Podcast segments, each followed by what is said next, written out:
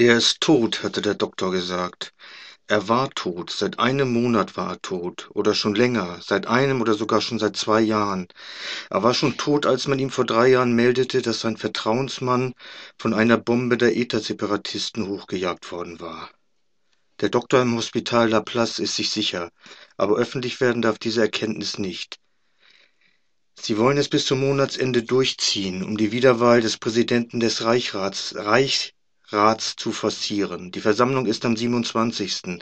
Aber bis dahin wird er wohl nicht durchhalten. Sogar Donna Carmen hat sich letzten Samstag geweigert, einer dritten Operation zuzustimmen. Ich weiß, ich weiß. Auch sie hat akzeptiert, dass jemand tot ist.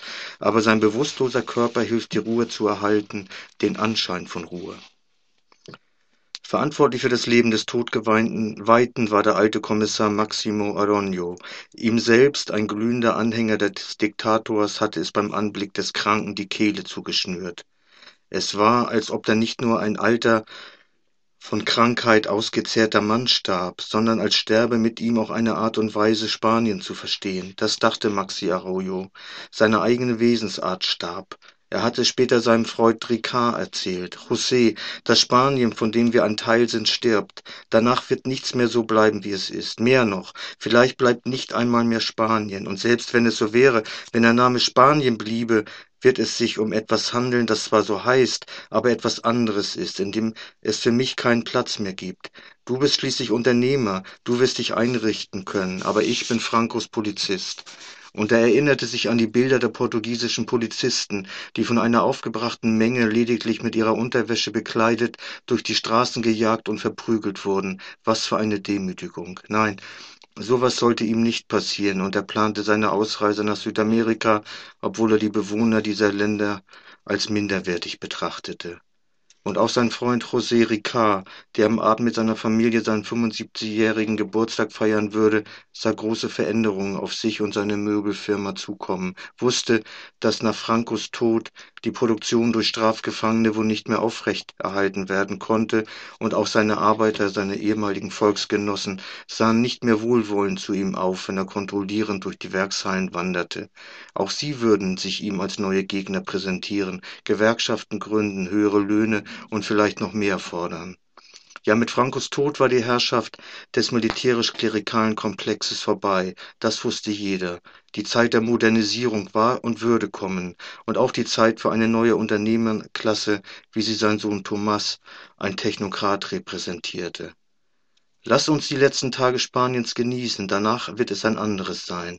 José hatte mit Arrojo angestoßen und dann hatten sie über eine neue Sendung von Geld und Wertpapiere gesprochen, die in den nächsten Tagen nach Zürich abgehen sollte. Arrojo riet ihm, die Sendung nicht hinauszuzögern. Wenn er einst einmal tot ist, kann in den Tagen darauf alles Mögliche passieren. So hält also selbst der sterbende Diktator das Land noch fest in seiner Hand und spaltet die Familie des Unternehmer Ricards, denn dessen Söhne stehen sich unversöhnlich gegenüber. Der eine, ein glühender Anhänger der Phalange, will mit der Waffe in der Hand das Spanien Francos verteidigen, während der andere, ein linker Student, sich von der KP getrennt hat und Mitglied einer revolutionären Untergrundorganisation geworden ist. Er studiert natürlich bei Professor Bastos, einem der wenigen linken Professoren. So hielt Bastos erst kürzlich ein Seminar mit dem Thema Machtwechsel und Revolution der Formen und er stellt als einziger in der ganzen Fakultät sein Büro den Studenten für politische Treffen zur Verfügung, wenn er auch nicht immer wissen will, was in seinem Büro diskutiert wird.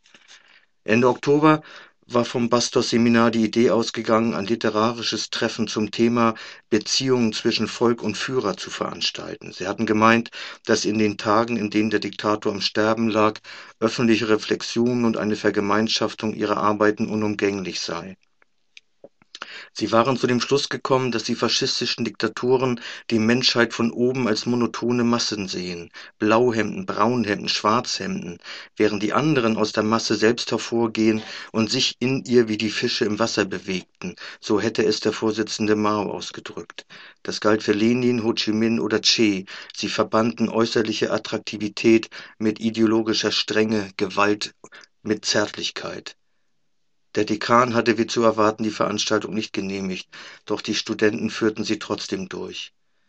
Gegen elf kamen dann immer mehr Stimmen, die davon sprachen, dass Franco nun endlich gestorben sei, doch niemand wusste, ob das die Wahrheit war oder nur ein neues Gerücht.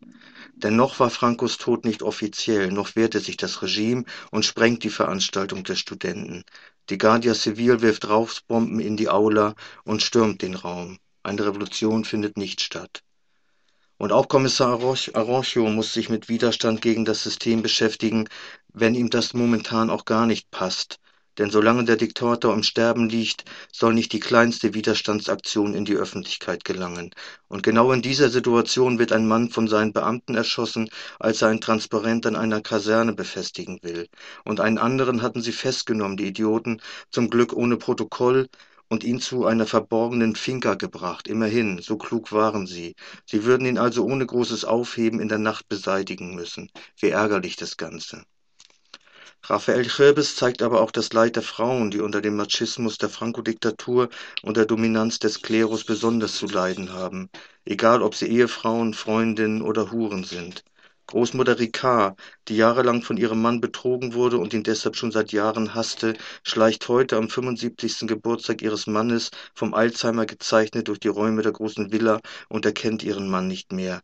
Da war schon wieder dieser alte Mann da während die Frau von Kommissar Aroncho weiß, dass er sie nicht wirklich liebt und seine Leidenschaft einer jungen Hure gilt, die er ständig überwacht und die er jeden einzelnen Freier übel nimmt.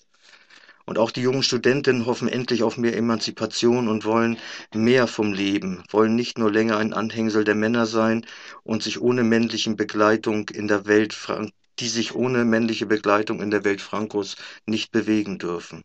Sie alle wollen die Veränderung, hoffen auf Frankos Tod bis auf den aus dem Exil zurückgekommenen Professor Chacron.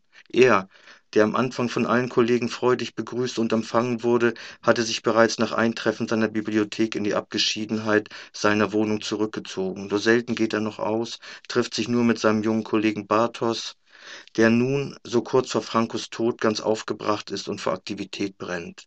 Zitat, man muss sich organisieren, in Alarmbereitschaft sein, hatte Bartos gesagt und Chacon aufgefordert, sein Refugium zu verlassen, mit den Professoren an der Universität zu diskutieren, mit allen Schriftstellern, mit Politikern. Sie, er sieht den immer noch respektvoll, haben eine moralische Autorität, die man dem Land in diesem Augenblick nicht vorenthalten darf. Die Menschen, die Sie, die Ihr Werk bewundern, sind keine Frankisten, es sind Franco-Gegner. Der Professor war ärgerlich geworden. Die Franco-Gegner, von denen du sprichst, sind Francos Erben. Sie hassen ihn, wie man einen Vater hasst. Das ist nicht mein Fall. Ich habe nichts mit ihnen zu tun. Ich habe geglaubt, dass Spanien in Erwartung meiner Rückkehr eingefroren wäre, dass alles wie früher sei, mal abgesehen von einer Lehre irgendwie, die wir dann ausfüllen würden. Aber nein, so ist es nicht. Spanien hat sich verändert. Es gehört nicht mehr uns, es gehört ihnen.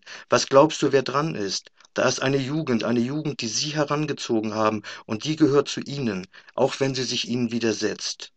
Das sind die Antikörper, die Sie selbst hervorgebracht haben, und die sollen Sie nun retten, wenn Sie einmal wirklich krank werden. Ein Impfstoff, der dafür sorgt, dass das Land Ihnen danach auch noch gehört. Diese Spanien, Ihr Spanien, interessiert mich überhaupt nicht.